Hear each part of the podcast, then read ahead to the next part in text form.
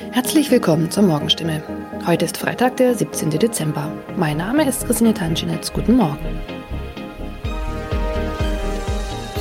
Und das sind heute unsere Themen aus der Region. Kinderärzte sollen Impfstoff zurückhalten. Freifahrt in der Stadtbahn bei kaputten Automaten. Und Papagei überlebt Wohnungsbrand und wird Tage später gefunden. Weil nicht genügend Corona-Impfstoff für Kinder im Alter von 5 bis 11 Jahren vorhanden ist, fordert das Land Baden-Württemberg nach Informationen der Heilbronner Stimme dazu auf, ausreichend Impfstoff für die Zweitimpfung zurückzuhalten. Von der Bundesebene wurde uns mitgeteilt, dass auch die Lieferung des Impfstoffs für Kinder im Alter zwischen 5 und 11 Jahren voraussichtlich nicht in der erwarteten Menge lieferbar sein wird, heißt es in einem Schreiben vom Sozialministerium, das am Donnerstag landesweit an die mobilen Impfteams, die Stadt- und Landkreise sowie an die Kinderärzte per Mail verschickt worden ist. Das Schreiben liegt unserer Redaktion vor. Baden-Württemberg wurde vom Bund zuletzt zugesagt, bis zum Jahresende rund 300.000 Dosen des Kinderimpfstoffes zu erhalten. Diese Zusage kann nun offenbar nicht eingehalten werden. Sollten vom Bund anderslautende Informationen kommen, werde das Sozialministerium diese umgehend an die impfenden Akteure weitergeben und die Verteilung anpassen. Mehr dazu lesen Sie heute auf stimme.de. Seit 1. November hat der Stadtbahnbetreiber Albtal Verkehrsgesellschaft AVG die Fahrscheinautomaten in den Stadtbahnen stillgelegt. Sie sind noch da, funktionieren aber nicht. Da alle Haltestellen nun mit stationären Automaten ausgestattet werden, seien die Automaten in den Zügen nicht mehr nötig, erklärt die AVG die Gründe. Die Geräte sollen nun Zug um Zug in den 229 Stadtbahnen ausgebaut werden. Nur damit fällt auch die Alternative weg, wenn ein Automat an einer Haltestelle defekt ist. Was gilt dann? Manchmal sind Haltestellen einige Kilometer entfernt. Soll ein Kunde, der vielleicht wichtige Termine hat, so einen Umweg auf sich nehmen, wenn ein Automat an einem Haltepunkt defekt ist? Oder gilt eine Kulanzregel und er darf dennoch in die Bahn einsteigen? AVG-Sprecher Michael Kraut stellt für das Gebiet des Karlsruher Verkehrsverbunds klar, Dort dürfen Fahrgäste bei einem defekten Automaten an der Haltestelle einsteigen. Sie sollten den Defekt entweder dem Stadtbahnfahrer oder gegebenenfalls dem Prüfpersonal in der Bahn melden. In dem Fall werde kein erhöhtes Beförderungsentgelt verhängt. Man könne jederzeit prüfen, ob eine Störung an einem bestimmten Automaten vorlag. Auch im Heilbronner Hohenloher Haller Verkehrsverbund gilt diese Kulanzregel. Mehr dazu lesen Sie auf stimme.de. Am vergangenen Samstag kam es in Neckargartach zu einem Wohnungsbrand, bei dem ein Mann und ein Papagei verletzt wurden. Ein zweiter Papagei blieb unverletzt. Später stellte sich heraus, dass sogar ein dritter Papagei in der Wohnung sein müsste. Wenige Tage nach einem Hausbrand in Heilbronn haben Feuerwehrleute einen überlebenden Papagei aus einer betroffenen Wohnung gerettet. Ein aus der Wohnung geretteter Papagei wurde zudem vorsorglich einer Tierklinik übergeben. Der andere Vogel blieb am Samstag unverletzt. Doch damit war das Papageienproblem noch nicht gelöst. Denn am vergangenen Dienstag habe sich der verletzte Bewohner bei der Polizei gemeldet und mitgeteilt, einer seiner insgesamt drei Papageien müsste sich eigentlich noch in der Wohnung befinden. Tatsächlich entdeckten die Einsatzkräfte nach langer Suche den Vogel. Später konnten sie das Tier wohlbehalten an den Besitzer übergeben, wie es heißt. Soweit die Nachrichten aus der Region. Übrigens, die Corona-Fallzahlen in Stadt und Landkreis Heilbronn bleiben auf hohem Niveau, sind in den letzten Tagen aber deutlich zurückgegangen. Bleibt das so, wird am Sonntag die Ausgangssperre für ungeimpfte aufgehoben. Ob das eintrifft, erfahren Sie auf jeden Fall aktuell auf stimme.de. Haben Sie Kritik, Fragen oder Anregungen zu unserem Podcast? Dann schicken Sie einfach eine E-Mail an podcast.stimme.de. Weiter geht es hier mit Nachrichten aus Deutschland und der Welt mit unseren Kollegen und Kolleginnen aus Berlin. Ich verabschiede mich für diese Woche. Wir hören uns im neuen Jahr wieder und ich wünsche Ihnen eine besinnliche Weihnachtszeit und einen guten Rutsch. Vielen Dank und einen schönen guten Morgen. Ich bin Nicole Markwald. Das sind heute unsere Themen aus Deutschland und der Welt. Die Gesundheitsminister beschließen Erleichterungen für Geimpfte mit Booster-Auffrischimpfung. In Italien wird die Impfpflicht erweitert. Und im Bundestag liefert heute Bundeskanzler Olaf Scholz seine erste Regierungserklärung ab. Etwa anderthalb Wochen vor Heiligabend scheint sich die Corona-Lage in Deutschland zu entspannen. Allerdings könnte die deutlich ansteckendere Omikron-Variante die Entwicklung schon bald wieder umkehren. Deshalb will die Bundesregierung das Impftempo hochhalten. Gestern trafen sich die Gesundheitsminister von Bund und Ländern. Dabei wurden bundesweite Erleichterungen für Geboosterte auf den Weg gebracht. Thomas Bleskin berichtet. Wer geboostert ist, für den fällt bei der sogenannten 2G-Plus-Regel das Plus weg. Also der Extratest, den auch doppelt Geimpfte bei bestimmten Veranstaltungen machen müssen, um reinzukommen. Nach spätestens zwei Monaten soll aber geprüft werden, ob das Konzept funktioniert. Stichwort Omikron, die neue Virusvariante, die auch dreifach Geimpfte infizieren könnte. Trotzdem Boostern ist das Gebot der Stunde. Allerdings wird der Impfstoff langsam knapp. Laut Gesundheitsminister Lauterbach wird sich der Mangel im ersten Quartal des neuen Jahres bemerkbar machen.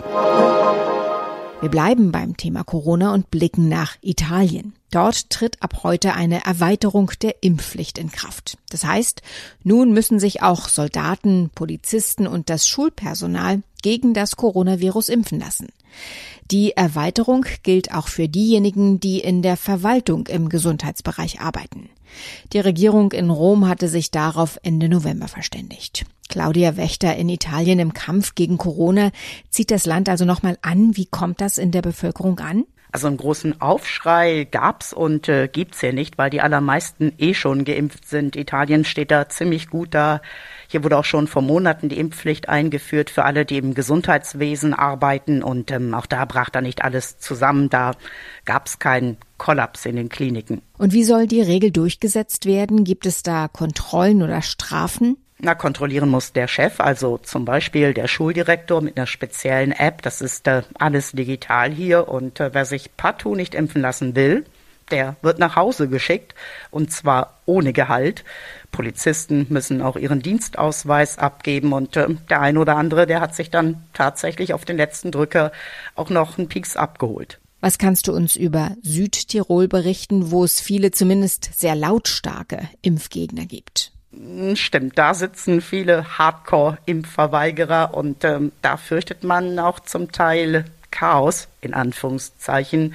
In Schulen zum Beispiel heißt es, könnten Deutschlehrer fehlen und äh, man überlegt nun im Notfall Lehrer in Rente wieder zu aktivieren. Und wie ist generell die Corona-Lage in Italien? Na, die Corona-Kurve steigt auch hier immer weiter an, aber auf relativ mäßigem Niveau. Die Lage ist unter Kontrolle noch noch, denn niemand weiß natürlich, was äh, die Omikron-Variante anrichtet und ähm, deshalb steigt eben auch der Druck auf die Ungeimpften. Deshalb wird hier geboostert, was das Zeug hält und äh, ab morgen können sich dann auch kleinere Kinder impfen lassen.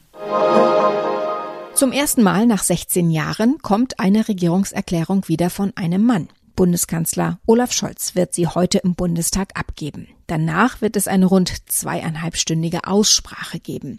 Es ist üblich, dass ein neuer Kanzler eine Art Antrittsregierungserklärung hält und darin die Leitlinien seiner Regierung für die kommenden vier Jahre skizziert. David Riemer in Berlin, Olaf Scholz hält heute also zum ersten Mal eine Regierungserklärung als Bundeskanzler. Was ist da konkret von ihm zu erwarten?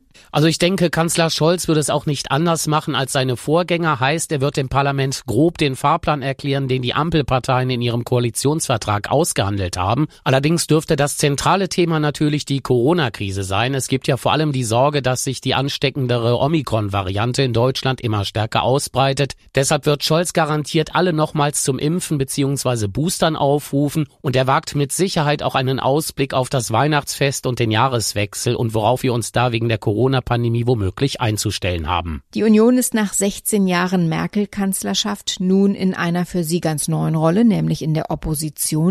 Wie wird der Umgang mit Kanzler Scholz heute wohl werden? Ja, im Anschluss an die Regierungserklärung von Kanzler Scholz ist eine etwa zweieinhalbstündige Aussprache im Bundestag geplant. CDU und CSU müssen in eine völlig neue Rolle schlüpfen. Statt wie früher ihre Regierungsarbeit schön zu reden und zu erklären, heißt es jetzt austeilen Richtung Ampelkoalition. Auch wenn Olaf Scholz erst eine Woche im Amt ist, eine Schonfrist wird ihm die Union mit Sicherheit nicht geben. Das heißt, CDU und CSU werden versuchen, auf die Ampel einzuprügeln. Es wird aber interessant zu beobachten sein, wie schnell die Union in ihrer neuen Opposition Funktionsrolle klarkommt oder eben auch nicht. In unserem Tipp des Tages geht es heute um Ärger mit dem Internet, speziell wenn es nicht so schnell ist wie eigentlich vom Anbieter versprochen. Und dann hakt der Download oder der Film stockt immer mal wieder. Denn nicht immer ist das Internet so schnell, wie es einst vom Anbieter angepriesen wurde, vor Vertragsabschluss. Wem das passiert, der kann künftig leichter den Preis mindern mit der richtigen App. Wie das geht, weiß Thomas Bremser. Was ist das für eine App und wie aufwendig ist dieser Test, den ich da durchführen muss? Ja, ich muss mir schon ein bisschen Zeit nehmen. Das geht leider nicht in fünf Minuten. Also ich muss im Internet die Seite breitbandmessung.de aufrufen. Die ist von der Bundesnetzagentur. Mein Computer muss mit einem LAN-Kabel verbunden sein, mit dem Festnetzinternet. Und dann kann ich die Geschwindigkeit meines Internets messen. Aber ich brauche insgesamt 30 Tests über drei unterschiedliche Tage verteilt. Und zwischen den Messungen muss mindestens ein Tag liegen. So kann ich dann festhalten, ob mein Internet dauerhaft zu langsam ist. Ab wann kann ich mich denn bei meinem Anbieter beschweren und gegebenenfalls Geld zurückfordern? Also in meinem Vertrag müsste irgendwo stehen, wo die maximale und die minimale Übertragungsgeschwindigkeit liegt und welche Datenrate mir normalerweise zur Verfügung steht. Wenn das Internet an zwei der drei Messtagen langsamer war, als was mir minimal zugesagt wurde, kann ich mich beschweren.